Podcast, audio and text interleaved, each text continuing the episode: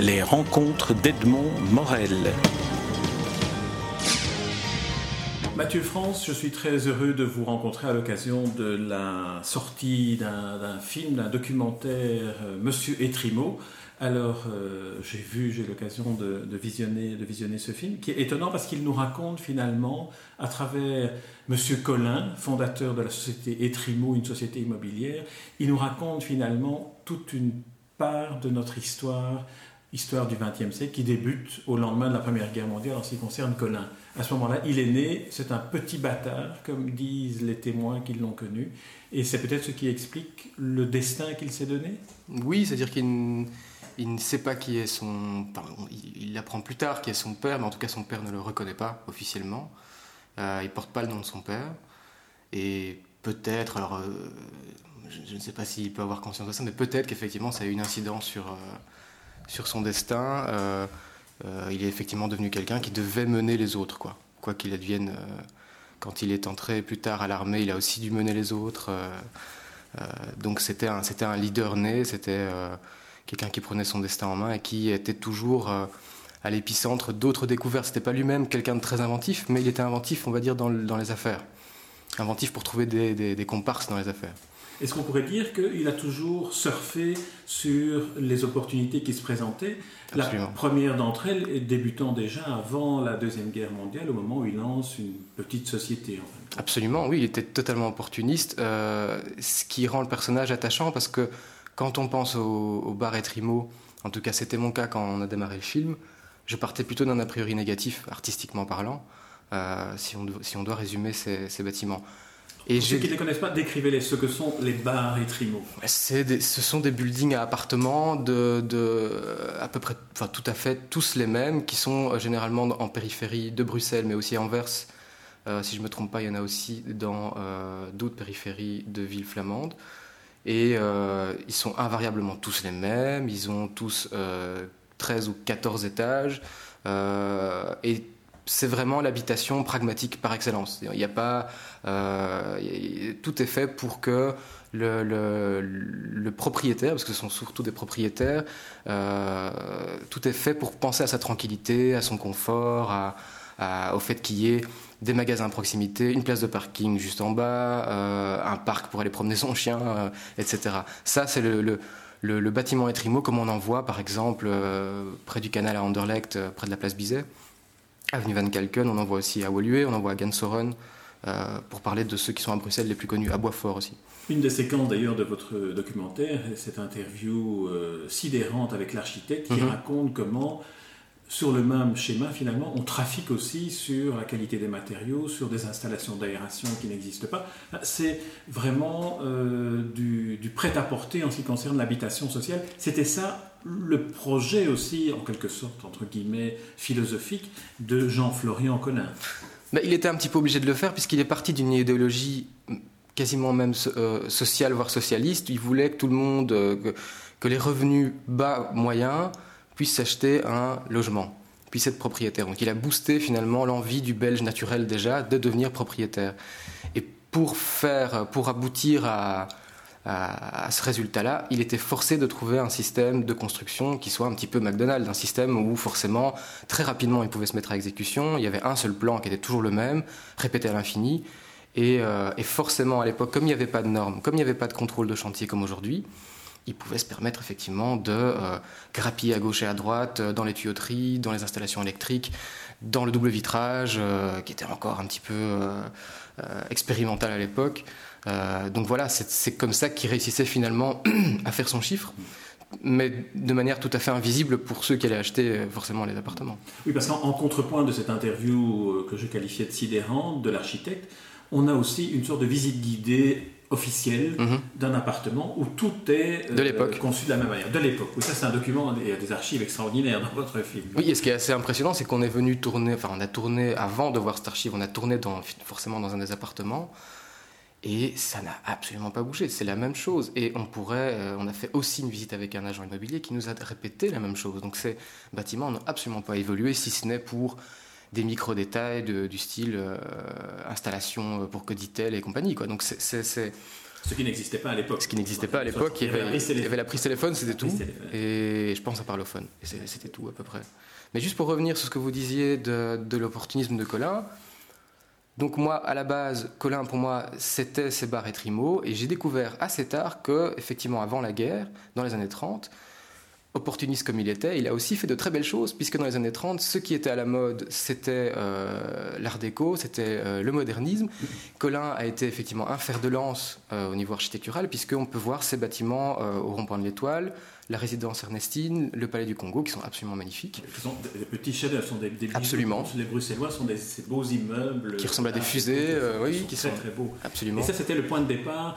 C'est vrai qu'on a, a, tout de suite démarré sur Etrimo les années 60, mais que, qu'avant, avant guerre, il y avait ces magnifiques bâtiments qu'il a, qu'il a bâtis. Il était à ce moment-là un vrai entrepreneur. tout, à, tout à fait, et il prenait finalement plus de risques artistiques mais comme c'était, on va dire, la mode de l'époque de faire ce genre d'habitation, ce genre de bâtiment, il le faisait.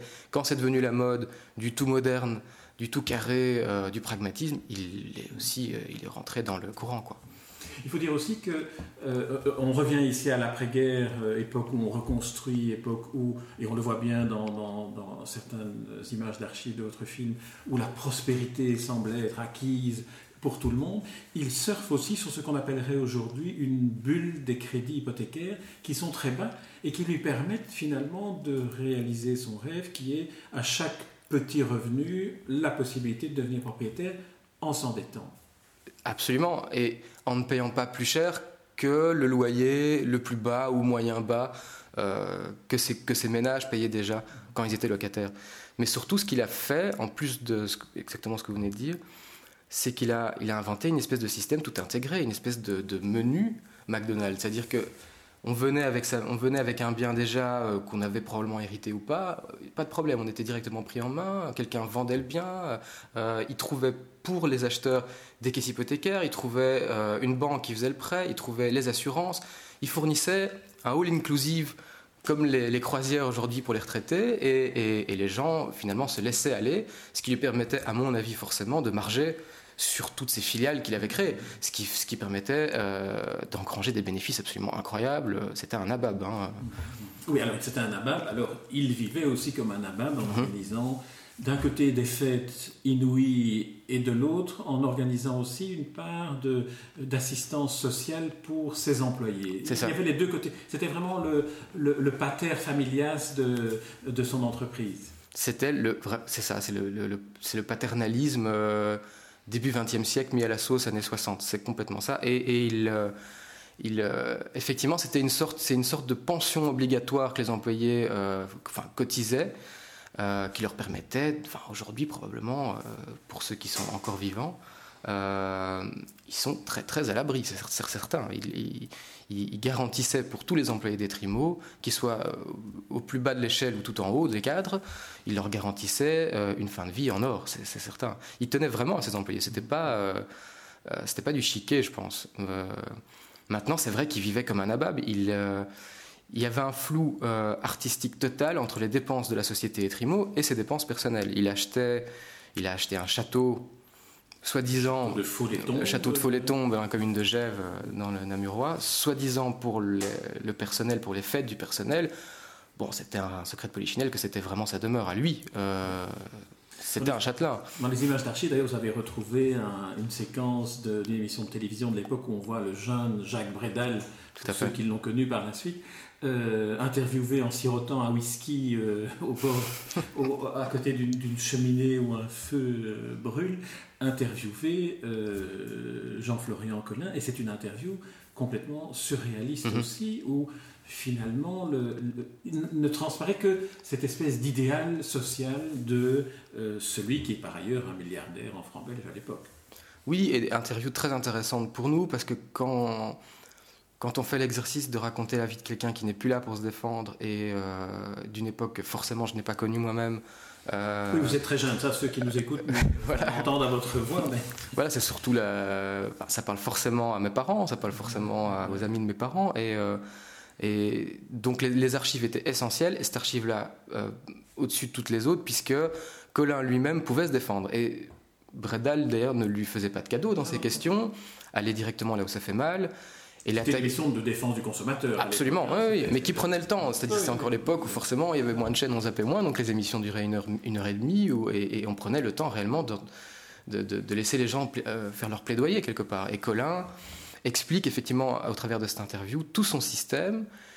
Euh, qui, a fait, qui a fait finalement qu'il est tombé, mais c'était un système dans lequel il croyait fondamentalement, et notamment le fait de travailler, c'était assez unique, en tout cas pour son cas dans la construction, de travailler avec beaucoup d'entrepreneurs, beaucoup de sous-traitants, ce qui était par exemple pas du tout le cas de son concurrent direct Amelings, qui fabriquait tout qui fabriquait tout lui-même, qui avait ses propres entrepreneurs euh, en maison, qui avait ses propres euh, vitriers, charpentiers, etc. etc. Lui, Mais aussi, c'est une part de, et de paternalisme et de, du principe de diviser pour régner. Il avait tellement de petites entreprises qui dépendaient de lui qu'il pouvait régner sur tout ce petit monde. Oui, ou est-ce que c'est aussi quelque part le fait qu'il sait qu'il il est venu de ça, il est venu lui-même d'une petite entreprise, il sait ce que c'est d'être un petit patron, il sait ce que c'est d'avoir fait faillite, puisqu'il avait fait une première faillite dans les années 30. Euh, il connaît tout ça et je pense qu'il il était, à mon avis, assez fier de, savoir qu'il brassait euh, beaucoup de gens, euh, que, grâce à lui, grâce à l'activité des trimos, finalement, il faisait vivre plein d'autres gens. Euh, à mon avis, il devait être assez fier de ça. Alors, une autre dimension que, vous abordez dans, ce documentaire, qui est un documentaire que vraiment je recommande à tout le monde de, regarder, tellement il nous dit beaucoup de choses sur beaucoup plus que le sujet qu'il traite, c'est l'aspiration à devenir une personnalité politique. Il entre dans un parti naissant et qui commence à se développer à l'époque, le PLP, qui correspond au MR aujourd'hui, mhm. c'est devenu le MR aujourd'hui, le Parti libéral. Alors là, c'est un destin qui ne lui convient pas dans la mesure où finalement, cette fois-ci, c'est lui qui est utilisé. Oui, c'est-à-dire que lui, c'est un homme d'affaires qui est devenu très influent, qui forcément, euh, on est en Belgique quand même, euh, dès qu'on réussit vite dans les affaires, on est très vite politisé, en tout cas les politiques sont très intéressés par vous. Euh, comme il était à tuer à toi avec de grandes banques et des, grands centres d'hypothèques, forcément, il se retrouvait notamment au fait de la Sainte-Barbe avec tout le gratin politique de l'époque, forcément libéral, puisqu'il était quand même de cette obédience-là. Euh, et donc, à un moment donné, il s'est dit pourquoi pas me lancer moi-même en politique, c'est évident. Alors, il est, il est entré par la, par la petite porte des riches, on va dire. C'est-à-dire, il, il a payé une campagne, puis il a payé une deuxième campagne. Donc, il a vraiment financé des campagnes. Il, était responsable de la propagande. Ça veut dire, de manière déguisée, que c'est lui qui payait pour les déplacements des, leaders du parti. Ou à, l'époque, il n'y avait pas de réglementation sur les financements de campagne électorale. Exactement. C'est-à-dire que tout ça se faisait à l'époque de manière privée. C'était la norme. Tout à fait, c'était la norme. Mais bon, Colin venait avec forcément toute la puissance euh, financière qu'il avait à titre privé, voire même, on n'est pas certain s'il n'y avait pas deux trois sous des là-dedans. Et donc, à un moment donné, comme il avait payé pour avoir sa place de sénateur, il est devenu sénateur coopté euh, au Parti libéral. Et après, voilà, en faisant nos recherches. Euh, pour le film, on s'est rendu compte que c'était évidemment ça qui avait causé sa perte en grande partie, puisqu'il s'était fait des ennemis, euh, c'était assez mal vu même au sein du parti euh, d'arriver entre guillemets si haut euh, simplement en allongeant un chèque, et donc ça n'a forcément pas plu à tout le monde. Il est vrai que c'était aussi, là c'est un des points que, que vous soulignez, toujours à travers cette interview de, l'architecte qui témoigne qu'il a été un porteur de valises, qu'il utilisait aussi le système de la corruption active, c'est-à-dire de donner et des caisses de champagne mhm. et des enveloppes euh, dont la taille variait en fonction de l'importance de l'interlocuteur, pour obtenir des permis de bâtir qui s'obtenaient, dites-vous, je pense dans le commentaire, comme des comme un permis de conduire. C'est ça. C'était nouveau la norme à l'époque. Hein. Colin n'était pas, euh, je pense pas du tout un magouilleur. C'était au contraire, je pense, quelqu'un qui voulait rester absolument dans la légalité. Seulement la légalité ou la législation à l'époque euh, était beaucoup plus floue et c'était tout à fait commun de de faire un dessous de table ou un pot de vin pour avoir un permis de bâtir, pour avoir euh, euh, des permis de lotir aussi. Mmh. Euh, à titre d'exemple, par exemple, le bâtiment qui se trouve à Anderlecht, à Van Kalken, à l'avenue Van Kalken, qui était un des premiers que Colin a fait, la résidence Aurore. à l'époque, c'était le père Simonet, je pense, qui était bourgmestre aussi. Et voilà, sur, sur ce chantier-là, Colin n'a fait aucun bénéfice, par exemple. Mais comme c'était le premier, il savait qu'il fallait marquer le coup, qu'il fallait être présent, que c'était quelque part un peu un prototype pour lui. Il est arrivé à équilibre, il est arrivé probablement à zéro, mais il n'a pas fait de bénéfice malgré le fait que c'était totalement magouillé avec Anderlecht, puisque le terrain appartenait à la commune. donc c'était des choses qui se faisaient à l'époque. Colin était tout simplement dans la norme. Après, après oui, il ne s'est jamais empêché de le faire, ça c'est certain. Alors évidemment, dans tous les destins, il y a ce point culminant, et puis il y a la chute. Alors la chute, est-ce qu'on on pourrait dire qu'elle s'explique de, deux manières? La première, c'est les crédits hypothécaires sur mhm. lesquels se basait l'essentiel du financement de, de, cette entreprise ont commencé à se modifier et à devenir très très chers. Et en second lieu, le fait qu'il était peut-être allé trop loin et qu'il n'avait plus un espace suffisant pour se développer. Alors c'était absolument ça. C'est d'une part effectivement la, hausse des, indices hypothécaires euh, qui a été euh, fulgurante, euh, la hausse des taux d'intérêt qui a été fulgurante. Maintenant, ce qui le démarquait à nouveau de ses concurrents, c'est que Colin ne faisait pas de stock. Colin ne fabriquait pas un bâtiment, enfin Etrimo ne fabriquait pas un bâtiment et le mettait en vente après. La fabrication du bâtiment était financée par les candidats acquéreurs, les candidats acheteurs. Au fur et à mesure, au fur et à mesure de la construction. Donc ce système-là, qui a fait son succès parce qu'il était euh, euh, facile d'accès, on va dire, pour beaucoup de Belges, a fait qu'il est, qu'il est tombé, puisqu'à un moment donné, il, est, il est arrivé euh, au même stade que ses concurrents avec tout à coup des taux d'intérêt absolument exorbitants, dans l'espace de 2-3 années. Hein. il est arrivé à, à, ne plus pas savoir vendre, à retrouver de la liquidité, puisqu'il avait des terrains, mais il n'avait absolument rien sur ces terrains qui étaient construits ou à demi-construits déjà, mais, mais, en tout cas rien de, qui pouvait être vendu directement. Donc c'est ça qui l'a euh, qu'il a effectivement euh, mis plus en, porte-à-faux qu'un Amelings par exemple, qui de toute façon aussi est tombé en faillite plus tard, hein, mais, euh, mais, a tenu plus longtemps que qu'Etrimo. Alors là, à nouveau, dans, dans le documentaire, des images d'archives qui sont très, très impressionnantes dans la mesure où elles parce qu'elles racontent de l'époque, mais aussi parce que finalement elles évoquent d'autres faillites qui ont lieu plus tard, notamment la faillite Fortis. On voit dans la même salle de la Madeleine le même type de silhouette de personnes, petits épargnants, désespérés par une faillite à laquelle ils n'ont rien, avec laquelle ils n'ont rien à voir, dont ils ne sont pas du tout responsables, mais dont ils sont les victimes en, première ligne. Alors c'est, cette époque-là, pour, pour, pour Colin, ça a été quoi? Ça a été un, un désespoir Ça a été ça a été certainement une période très dure pour lui parce que euh, assez rapidement, il a été dépossédé de tout ça. C'était une mise en concordat, c'est-à-dire que ce n'est la différence avec une faillite, c'est qu'il n'y a pas un curateur qui prend les rênes de la société et le, comité euh, exécutif euh, n'a plus de, contrôle sur sa société. Ici, la société a encore le contrôle de ses liquidités. C'est ça le concordat. Elle peut encore continuer à exister, mais uniquement dans le but de rembourser les créanciers. Et euh, ça a été très dur parce que simplement, euh, alors est-ce que c'est à cause des ennemis qu'il avait, est-ce que c'est à cause quand même d'une certaine forme de mauvaise gestion?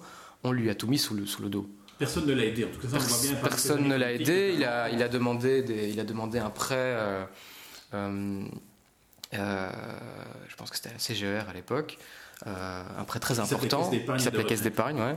Euh, euh, il a donc demandé un prêt énorme, il a demandé une aide au gouvernement, puisque Colin était quelqu'un de, de forcément important pour un gouvernement. Il logeait beaucoup de gens, il était dans le secteur de l'immobilier un acteur incontournable, et puis finalement, effectivement, tout le monde a retourné sa veste.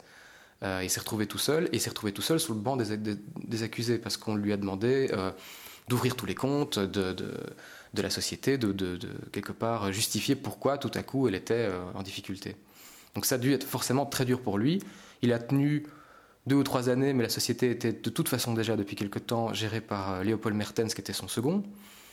Euh, et puis il est parti dans le sud de la France, qui connaissait bien, puisque Colin était un des deux concepteurs, notamment de Port-Grimaud, la cité lacustre du sud de la Côte d'Azur. Alors là, on, quitte évidemment la société Trimo pour rentrer dans, la, fin de sa vie, qui à titre privé était un peu désolante, dirons-nous. et, on, aperçoit la figure privée du personnage aussi à travers deux interviews qui viennent euh, euh, jalonner le film, celle de son fils et celle de sa fille.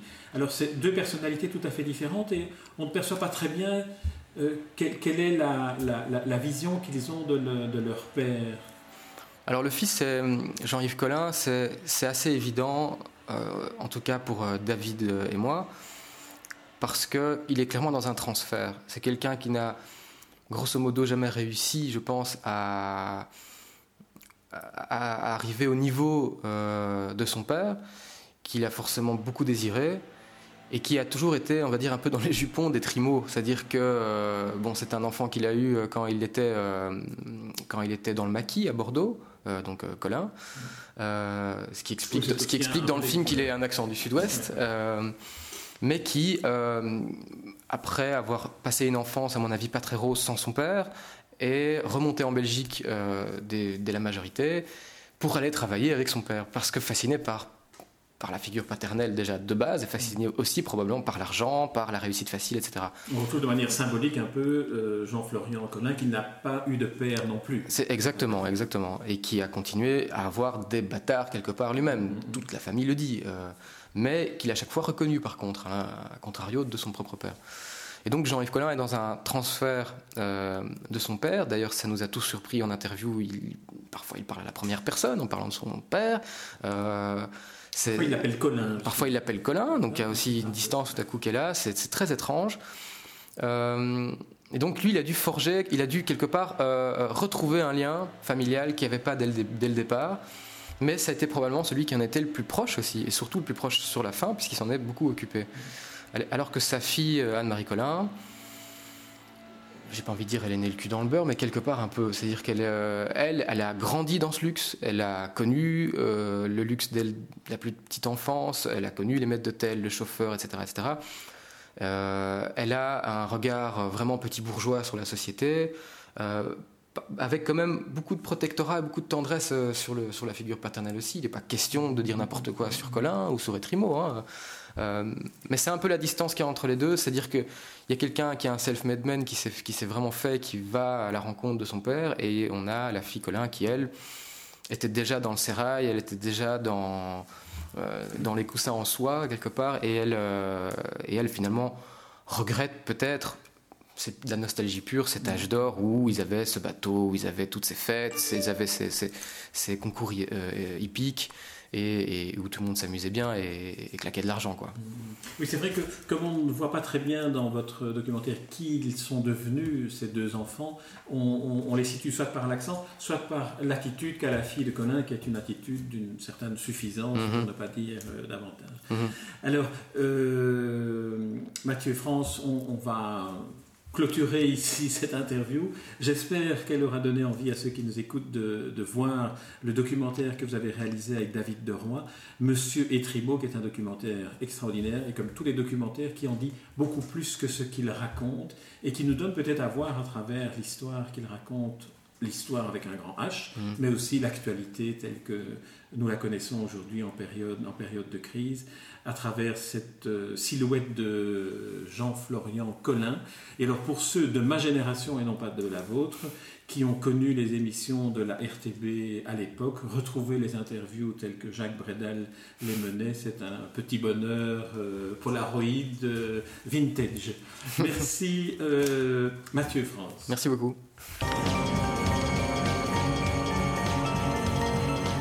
Les rencontres d'Edmond Morel.